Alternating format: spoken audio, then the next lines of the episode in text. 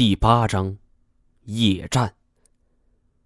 尽管刚才那记爆炸是惊天动地，威力无比，但这扇石门是厚达一米，只是炸出来一个喇叭形的洞口，是外宽内窄。金锁往前爬了不到一半，就被卡住了，急的是手舞足蹈。哎呦，我我被卡住了，救我！王爷，你你你救我一把！我是使劲拽着，你能别喊吗？你倒是用劲儿啊！叶欣欣也上前帮忙，这金锁肥硕的身躯是完全挡住了洞口，我看不清楚这洞口外是什么情况。不过从这时间估算来看，那堵火墙也差不了多少了。这把背包把背包丢了，这是是啥呀？这这可都是装备，快丢掉，再不丢就真没命了。金锁往后退了几步，摘去背上背包，是再次钻了进来。不过这次我们没费多大力气，就将他给拽了进去。可没想到，他人进来的时候，这脚背上还勾着背包，也真难为他能想到这个办法。为了防止蛔虫冲进来，我们找了些碎石，就将这洞口给完全堵死。坐倒在地，我们缓了缓神儿，我四周查看这周围的情况。这石门后方是一条幽深的通道。这头顶和两边与寻常山洞是并无二致。顺着这条路走进去，约莫十多分钟后，来到一处大殿内。说是大殿，也只有两百平米左右，全部都用青砖铺就。这西域三十六国，当时大部分都是游牧民族，温宿国以青砖来装饰此地，已经是难得的奢侈了。四面墙壁上有固定火把的钢圈，门口还有两盏长明灯，不过都已经全部熄灭。这幽暗的山中大殿跳动的辉煌火暗，这种感觉十分诡异。这大殿正中央是一块高耸的平台，有两端十几级的台阶是蔓延而上。我们顺着台阶走上去，看到平台上的景象时。我是双腿发软，险些栽倒下去。这平台上是堆满了尸骸。当我壮着胆子走上前去，金锁问我：“你这这是人的吗？”我拿起一块叉骨，摇了摇头：“不是，这是小型动物。”我又捡起一块一模一样的叉骨，道：“你们看，这种叉骨是鸟类肩带中特有的骨骼。”有左右锁骨及退化的肩锁骨，在这腹中线处愈合，形成 V 字形，而这两侧的骨棒细长，而且稍微弯曲，呃，近端扁宽，接近鸟喙凸起处，以及韧带与这肩臼连接，两侧远端斜向内下方延伸，在接近这胸骨中线处愈合而形成的扁平凸起。金锁听的是云里雾里。呃，这毛爷，咱简单简单点，嗯你就说这是啥吧。虽然我不能划分出这到底是啥，呃，但我知道，呃，这些全部都是鸟类骸骨。这叉骨是鸟类独有的，呃，当然，那鸡鸭禽类也都会有。这个平台约莫百十来平方，这里堆积了厚厚的一层骨骸，我们稍不留神便会踩碎好多。走上去是发出咯吱咯吱的声响，着实令人惊异呀！金锁捡起一块骨头，你你你你确定？别忘了我是干啥的。虽然我很确定我们脚下这些骨骸全部是来自于鸟类，但是这种景象是完全无法解释，除非是温宿国轰轰烈烈的开展过这全国上下除四害运动。可即便是这样，也无法解释这么多鸟类骨骸会出现在这儿。我陷入了沉思，试图从这合理角度来解释这种奇怪的现象。金锁弯腰从这骨骸堆里搜出了一根腿骨，这根腿骨长约一米，大腿粗细。你你你确定，这玩意儿也是鸟类身上？呃，这不是恐龙身上的？这么长的腿骨确实不像是鸟类的，我是急忙顺着这金锁拽出腿骨的地方摸去，因为这平台上没护栏，很多骨骸就被推到地上，顺着平台的高度摔下去，这些骨骸全都摔得稀巴烂。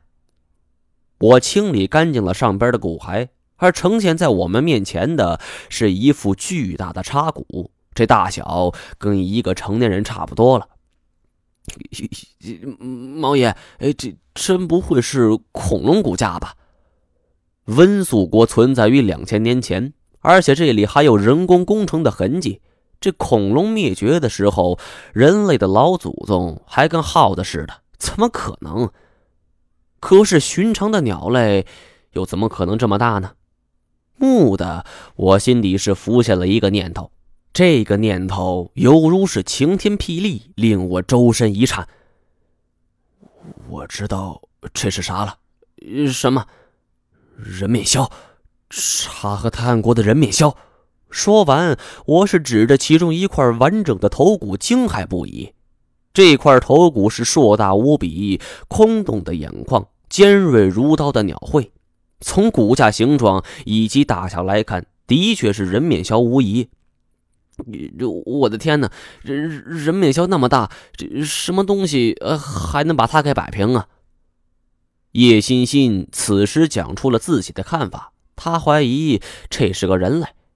这个看法我做个保留意见，不排除是人类所为。毕竟这冰河时期的人类通过团河协作都能够摆平猛犸象，更不要说人面鸮了。可是眼前这些骸骨跟温宿国有关，温宿国通过精通兽语的王子是抵抗了外敌入侵，而那些翱翔在天际的鸟类，说不定就有人面鸮在内。对于帮助过自己的动物，温宿国没理由这么对待呀。金锁又说，他怀疑这里是动物墓穴。这温宿国为了感激这些动物曾经帮过自己，死后便将动物们就给葬在此处。虽然这也是一种说法，但我不敢苟同。飞禽走兽，这里只有飞禽，那走兽呢？难不成飞禽归为一类，走兽分为一类？这建立两种动物吗？叶欣欣站在平台另一头，喊我们看。我们走了过去，发现这里地面上有着黑色印记。我蹲下去抹了一把，凑在鼻尖仔细嗅着。可惜年代久远，早已没了任何气味。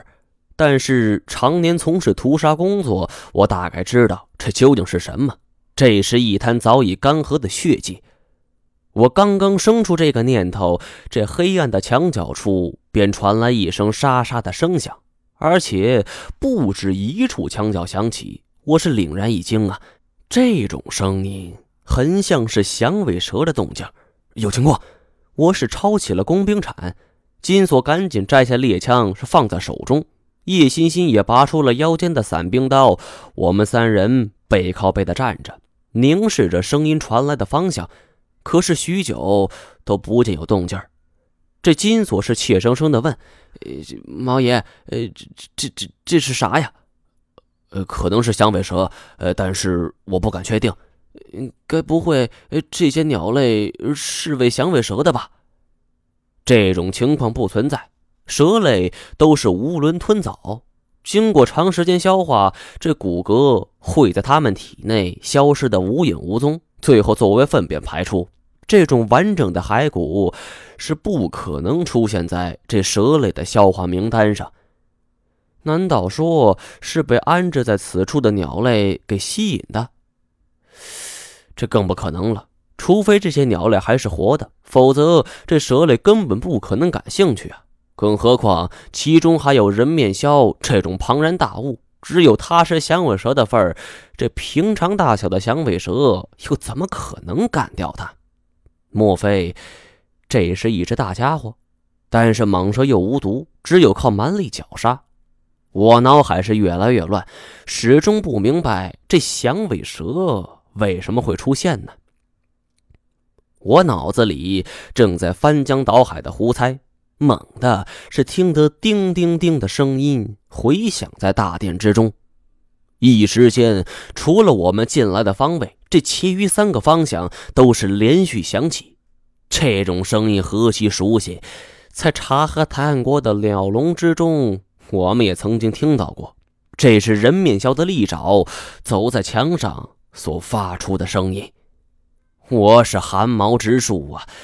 这他妈不会是人面鸮的魂魄来寻仇了吧？就听得叶欣欣大喊一声，整个人被一股巨大的力量就给拖走。这沿途所有的骨骸堆就像是被劈开的波浪，向两边迅速散开。叶欣欣吓得更是花容失色，我是急忙追上前去，可是这叶欣欣速度太快，几乎就要追不上了。眼看着叶欣欣被拖到平台边上，马上就要被给踹下去，我是向前一扑，抓住了叶欣欣的手。金锁，快帮忙！